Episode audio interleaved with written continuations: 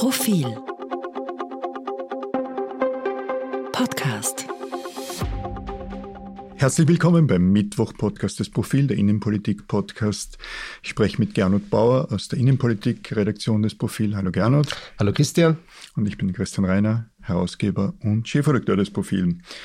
Wir wollen heute über, zunächst einmal über Martin Kocher, den Wirtschafts- und Arbeitsminister von der ÖVP nominiert sprechen und seine Aussage, ich denke am Dienstag im Kurier, wonach man Sozialleistungen bei Teilzeit äh, überdenken sollte. Riesige Aufregung, hat dann am Mittwoch ein wenig zurückgerudert. Äh, in der Logik verständlich, allerdings natürlich im Detail etwas schwierig. Vielleicht so eine, eine, eine Zusatzinformation. Ich glaube, es sind knapp unter 50 Prozent, 49, äh, der Frauen in Österreich Teilzeit beschäftigt. Bei den Männern ist das eine wesentlich geringere Anzahl. Und schon das hat dann natürlich zu erwarteten Reaktionen geführt.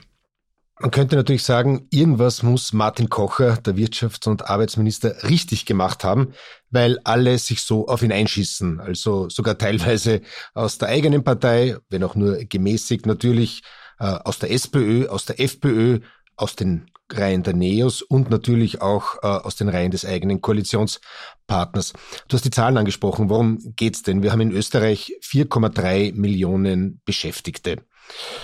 Äh, und wie du richtig gesagt hast, 50 Prozent der beschäftigten Frauen arbeiten Teilzeit. Also das, und das ein, hat sich verdoppelt in den letzten 30 Jahren. Das ist ein ziemlich Jahren. hoher Wert. Also äh, der Zeitgeist verlangt offenbar nach Teilzeit. Äh, wenn wir ins Detail gehen, von diesen Frauen, die Teilzeit arbeiten, sind allerdings 75 Prozent Mütter wenn ich das so kurz sagen darf. Und 25 Prozent haben keine Betreuungspflichten. Also wir sehen schon, es ist ganz klar ein Phänomen, das äh, Mütter und Frauen betrifft. Drum ist diese ganze äh, Teilzeit-Thematik bisher nur diskutiert worden, eigentlich aus der Sicht des Gender Pay Gaps, also der gleichen ähm, Bezahlung für Frauen und Männer, äh, aus feministischer Sicht, aus Gleichberechtigungssicht. Und äh, was Martin Kocher zu danken ist, er hat da jetzt eine neue Facette reingebracht, nämlich wir diskutieren jetzt die Teilzeitbeschäftigung aus beschäftigungspolitischer Sicht. Wir alle wissen, der Hintergrund ist, wir haben in Österreich so Vollbeschäftigung und uns fehlen die Fachkräfte. Und um diesen Fachkräftemangel auszugleichen und diesen Arbeitskräftemangel hat äh, Martin Kocher diese Debatte angestoßen. Jetzt kann man natürlich äh, etwas sophistisch fragen, wer hat denn da gesprochen gestern und vorgestern? War das der Arbeitsminister Martin Kocher oder war das der Wirtschaftsminister Martin Kocher? Gemäß in der Vergangenheit immer Antipoden gewesen. Also Wirtschaftsminister, mir fällt Martin Bartenstein ein, der ein Rechtsverbinder und beinharter Industrieller war und bei Sozialminister zum Beispiel Rudolf Funsdorfer, der aus der Gewerkschaft kam. Genau, also gerade in bei äh, großen Koalitionen war das immer getrennt. Also der Arbeitsminister war klarerweise rot, meistens auch aus Gewerkschaftskreisen. Der Arbeits- und der Wirtschaftsminister war natürlich schwarz und natürlich meistens aus den Reihen des ÖVP-Wirtschaftsbundes oder der schwarz dominierten Wirtschaftskammer. Aber wir erinnern uns gerade, Martin Bartenstein ist ein gutes Beispiel, der war erst nur Wirtschaftsminister und dann äh, in der Regierung von Wolfgang Schüssel und äh, Jörg Haider bzw. Susanne Ries-Basser in der schwarz-blauen Koalition war er Wirtschafts- und Arbeitsminister. Gab's auch, auch damals schon, schon Diskussionen. Ja, es gab damals schon Diskussionen, ja, ab dem ob Jahr das 2000, gut ist ja. oder nicht. Ähm, natürlich, aus der Sicht der Betroffenen war es eine gute Sache, weil es natürlich ineinander greift. Das sehen wir jetzt auch hier ne, in dieser jetzigen Diskussion. Natürlich, einerseits hilft das den Unternehmen, was die Vollbeschäftigung betrifft, beziehungsweise was den Arbeitskräftemangel betrifft, hilft es den Unternehmen, damit ist der Wirtschaftsminister zuständig.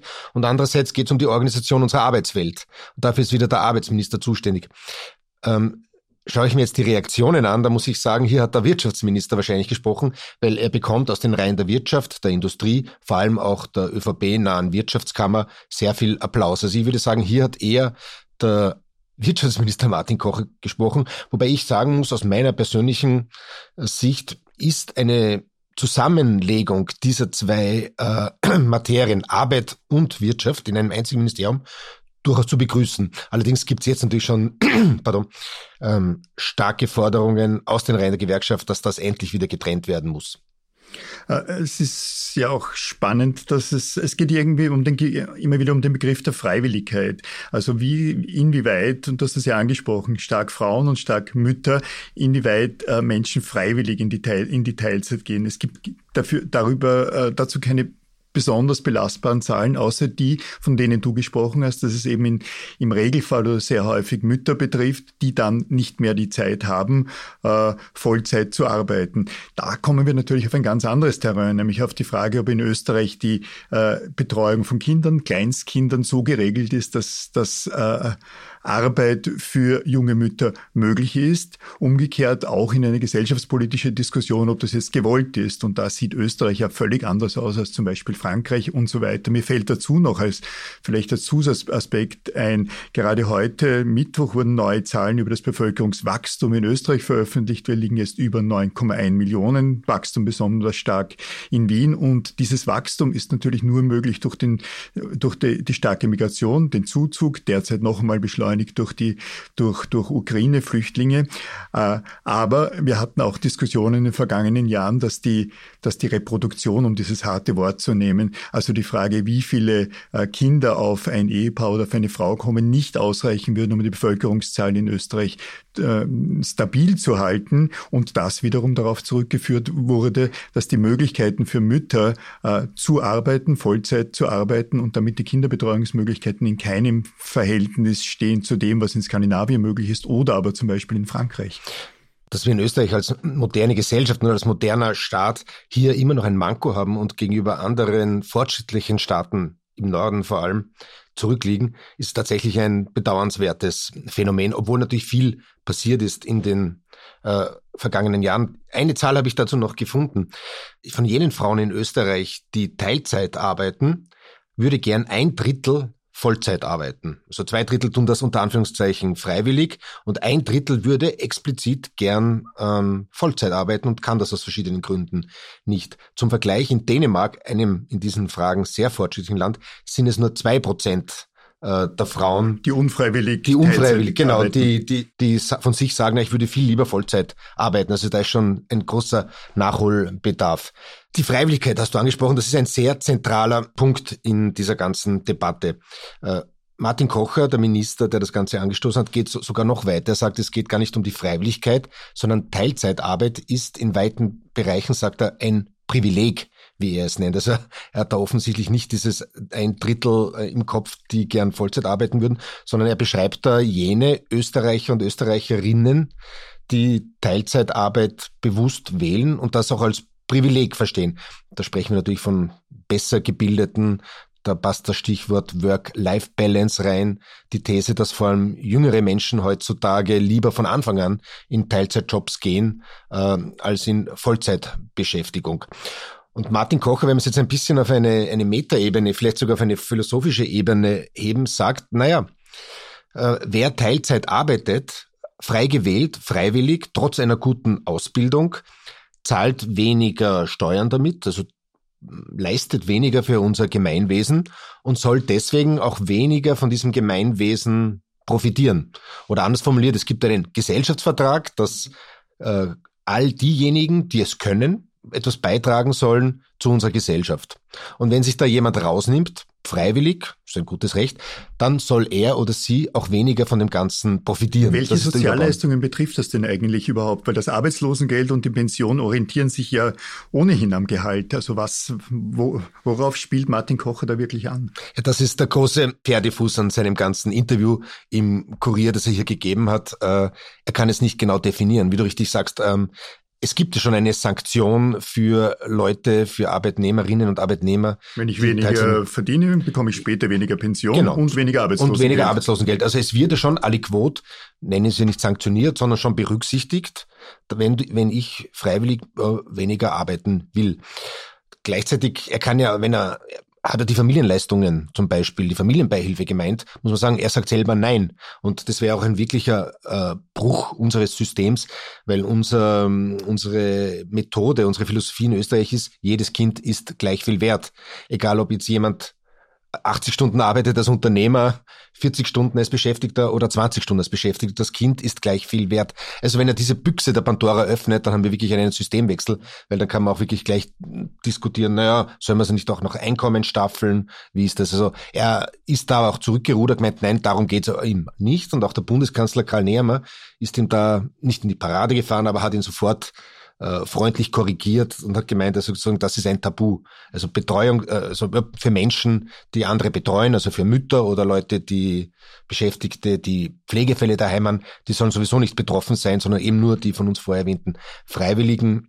Aber es geht um keine Sozialleistungen. Martin Koch hat auch angesprochen, nein, es geht um keine Sozialleistungen, bestehende, sondern bei zukünftigen neuen Reformen, vielleicht auch im Abgabenrecht oder Begünstigungen im Abgabenrecht, soll stärker berücksichtigt werden, ob jemand Vollzeit äh, beschäftigt ist oder Teilzeit beschäftigt. Mein Tipp wäre sogar, es geht ihm da weniger oder in der Praxis kann es da gar nicht um Sozialleistungen gehen, weil, wie gesagt, wie gerade ausgeführt, das die gibt es bei uns nicht und man wird wenn sowieso sanktioniert, sondern ich glaube, ihnen geht es da um Gestaltungsmöglichkeiten im Steuerwesen. Ja, da fällt oft äh, Alleinverdiener, Absetzbetrag, Geringfügigkeitsgrenzen, irgendwelche Abschreibungsmöglichkeiten, dass hier in Zukunft steuerlich vielleicht Vollzeitbeschäftigte ähm, bevorzugt werden. Wobei da wird es ein technisches Problem geben. Wir wollen ja, äh, sagt der Bundeskanzler, sagt Kocher, dass nur diese freiwillig Teilzeitbeschäftigten in die Ziehung kommen. Ja? Nur wie man das dann auseinanderdröseln soll, das wird schon sehr schwierig hochkomplex. Äh, dabei hätte ja auch der Finanzminister Magnus Brunner etwas zu sagen, auch der Sozialminister der sich in letzter Zeit eher als Gesundheitsminister äh, gerieren musste. Und dann wird die, wird die Sache äh, natürlich besonders kompliziert. Wahrscheinlich hat der Martin Koch eigentlich ein, ein wenig als, als Ökonom und als Wirtschaftsforscher gesprochen und äh, oder zumindest gedacht und nicht gemerkt, dass er als Politiker erstmals übrigens äh, sehr schnell auffällig wird mit Ideen, die er als Wirtschaftsforscher, als Ökonom, als Volkswirt natürlich wissenschaftlich betrachten könnte. Aber in der Politik ist das nicht so leicht. Das führt uns ja vielleicht äh, zu einem anderen Feld, auch auf eine Metaebene, von der du gerade gesprochen hast, nämlich zu der Frage, ähm, ist die ÖVP, ist die Volkspartei eine Wirtschaftspartei? Äh, sind die Neos eine Wirtschaftspartei? Wo steht die Sozialdemokratie äh, eigentlich? Es heißt ja oft schnell mal, na, die ÖVP ist ja keine, ist ja gar keine Wirtschaftspartei mehr. Da wird dann oft äh, die Ära Sebastian Kurz genannt, als die Sozialleistungen oder Unterstützungsleistungen für Familien vor allem, weil das Ideologie Sebastian Kurz äh, sehr stark sich orientiert an den Familien, weil, weil die jedenfalls nicht gekürzt, eher, eher mit dem Familienbonus, glaube ich, äh, verstärkt wurden und damit sei die Volkspartei ja keine Wirtschaftspartei äh, mehr. Das Feld sei offen für, für andere, für die Neos.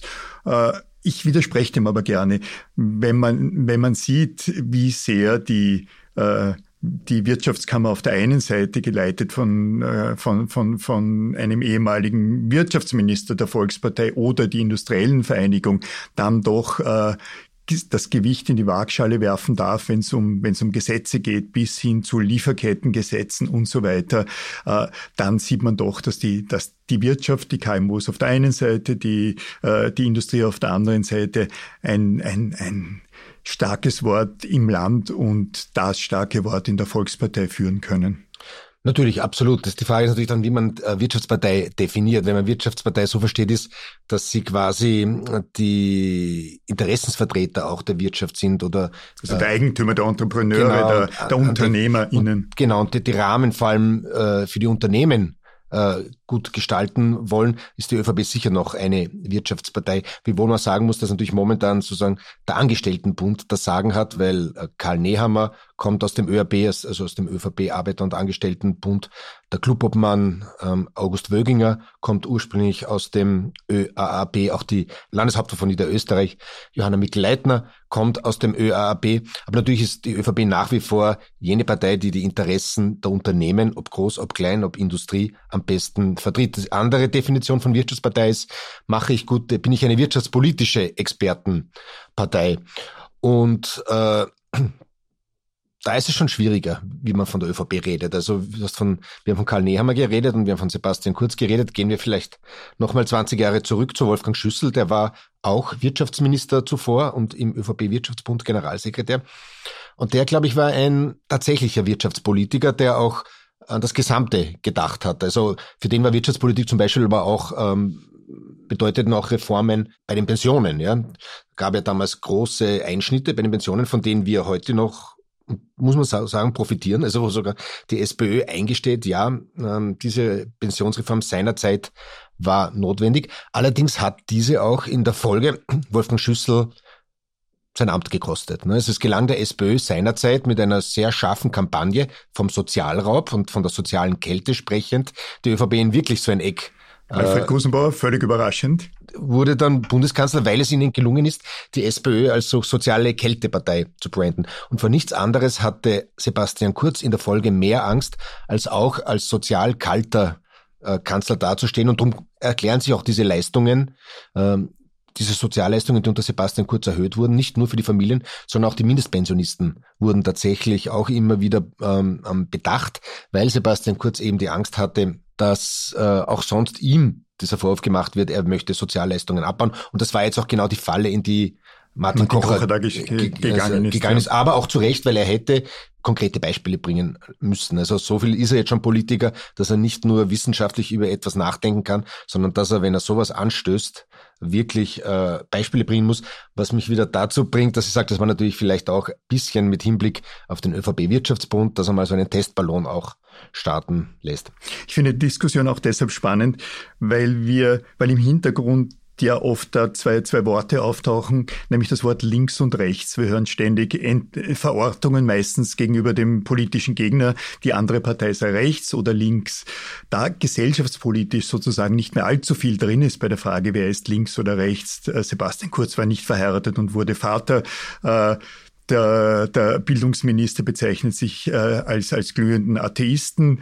Äh, äh Homo-Ehe ist kein, ist auch in der Volkspartei kein Thema mehr. Man war sehr froh, dass der Verfassungsgerichtshof äh, da eigentlich äh, die, die, äh, das Thema der Volkspartei aus den Händen genommen hat und das entschieden hat. Das heißt, gesellschaftspolitisch ist nicht mehr viel drin. Vielleicht bei der Bildungspolitik, wo sich nichts bewegt, weil Gesamtschule oder Ganztagsschule für die, äh, für die, für die Volkspartei nicht möglich sind. Also da Aufstiegsmöglichkeiten vielleicht, vielleicht nicht. Aber für mich reduziert sich dann links und rechts doch oft auf die Frage, wie, wie hält man's, wie hält man's mit der Wirtschaft? Einerseits bisschen Sozialpolitik steuern, aber da passiert auch nicht viel. Die Sozialdemokratie tritt niemals gemeinsam oder klar für Vermögens- oder Erbschaftssteuern ein. Äh, ein wenig, wenn man ins Burgenland schaut, dann würde man links und rechts äh, verorten können, dort, wo der wo äh, die, die, die Politik glaubt, besser wirtschaften zu können als Unternehmer. Also der burgenländische Landeshauptmann verstaatlicht bzw. verländert dort Infrastruktur. Also dort ein wenig ist die Verortung von links und rechts in der Wirtschaftspolitik noch zu sehen. Alles andere, Steuern, äh, selbst bei Immobilien, das, das, da, da wird nur äh, über Kleingeld gesprochen, aber so richtig im, im Großen sieht man es nicht mehr. Und die eine Partei, wo wir es am, wahrscheinlich am wenigsten festmachen können, wo sie wirtschaftspolitisch eigentlich steht, diese Partei ist für mich die Sozialdemokratie. Das ist ein guter Hinweis, weil ich meine, man könnte, äh, wir schätzen ja beide sehr, der Profilkolumnist Franz Schellhorn, Leiter der Agenda Austria, eines wirtschaftsliberalen Thinktanks, der würde sagen, es gibt überhaupt keine wirtschaftsliberalen äh, Parteien in Österreich, überhaupt keine Wirtschaftsparteien, wenn ich ihn jetzt einmal fremd ähm, interpretieren darf. SPÖ, gutes Beispiel. Hans-Peter Doskozil, noch ein besseres Beispiel. Du hast gesprochen, er verstaatlicht gerade in einer Tour im Burgenland, in seinem Heimatbundesland, was ja auf den ersten Blick sehr sozialdemokratisch wirkt. Und er hat ja auch sozialdemokratische Ansätze, sehr linke Ansätze mit dem Mindestlohn. Was macht er aber noch?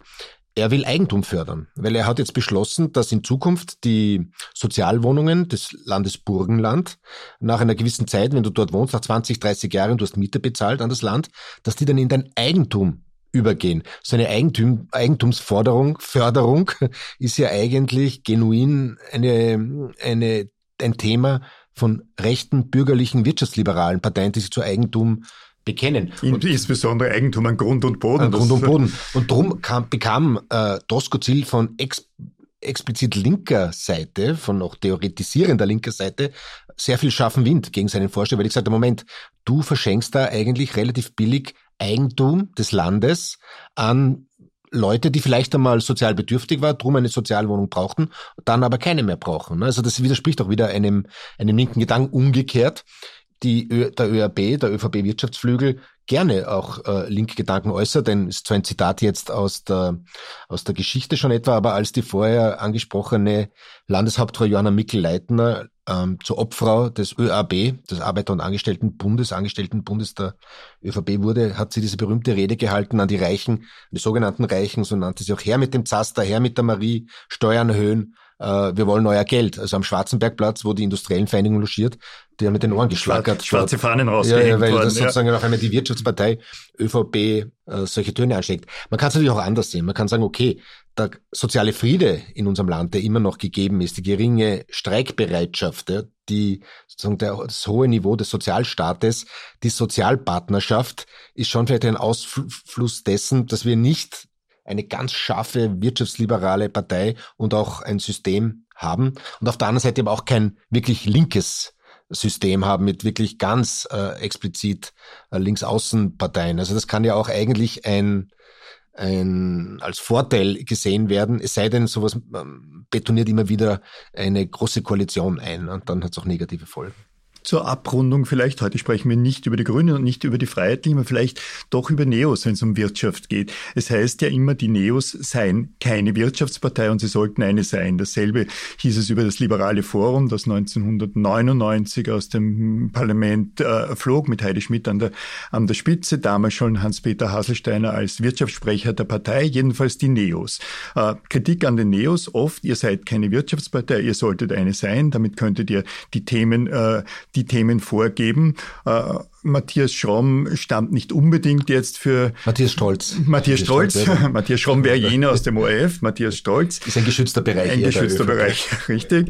Äh, und Beate Meinl-Reisinger nun auch nicht unbedingt. Ich widerspreche aber die, dieser, dieser These, dass die Neos das sein sollten, zumal sie als Oppositionspartei da schon gar nichts gewinnen könnten. Ein Blick nach Deutschland auf die FDP, die eben eine Landtagswahl nach der anderen gewinnt und aus den Landtagen rausfliegt und und kaum so über fünf Prozent kommt, während die Neos ja doch irgendwie, wenn man mit ihnen spricht, das entferntes Ziel die 15 Prozent sieht und dann eben äh, Wirtschaft, die durch Wirtschaftskammer und äh, am Rande übrigens die, natürlich auch die, die, die äh, Landwirtschaft und äh, der Bauernbund durch die ÖVP stark besetzt ist. Ich glaube, da wäre nicht viel, nicht, nicht viel Boden zu machen für die Neos, wenn sie sich jetzt als die, also zum Beispiel im, im Schellhornschen Sinn als eine Wirtschaftspartei äh, definieren würden und da extreme Forderungen stellten.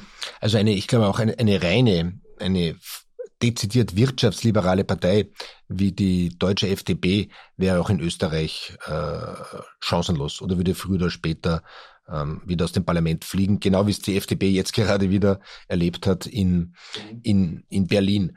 Dennoch ist, glaube ich, sogar für den für einen wirtschaftsliberalen Zugang, darunter kann man auch eine Deregulierung verstehen und Entbürokratisierung, haben die Neos schon eine gewisse Glaubwürdigkeit. Es war auch der Neos Wirtschaftssprecher Loacker, der jetzt als einziger fast auch Wirtschaftsminister Kocher gelobt hat. Das ist das Einzige aus einer fremden Partei, der nur gemeint hat, dass äh, seine Methode eine falsche ist, dass man nicht ähm, quasi daran denken soll, Sozialabgaben zu kürzen, sondern das Angebot ausweiten. Ne? Das Angebot zum Beispiel für, äh, was wir vorher bes besprochen haben, für äh, äh, für Frauen, ähm, die bei der Kinderbetreuung dieses äh, Angebot zu erhöhen. Vielleicht ist es ein bisschen die Außenwirkung der Neos, warum sie nicht so als Wirtschaftspartei auch wahrgenommen werden. Sie haben jetzt keinen gestandenen Unternehmer in ihren Reihen. Ne? Also Sepp Schellhorn ist derzeit nicht, äh, nicht Sprecher und nicht im Parlament. Er wird wohl irgendwann zurückkommen. Ich glaube, er wird bald, dabei handelt es sich um den ehemaligen Neos-Abgeordneten, den Bruder, ja, den älteren Bruder, Bruder des von Profil unseres Profil Kolumnisten, Kolumnisten Hotelier. in Salzburg, in, in, in Goldeck. Äh, zu teuer für einen Profilredakteur, darf ich dazu, darf ich dazu sagen. Ich war auch noch nie dort.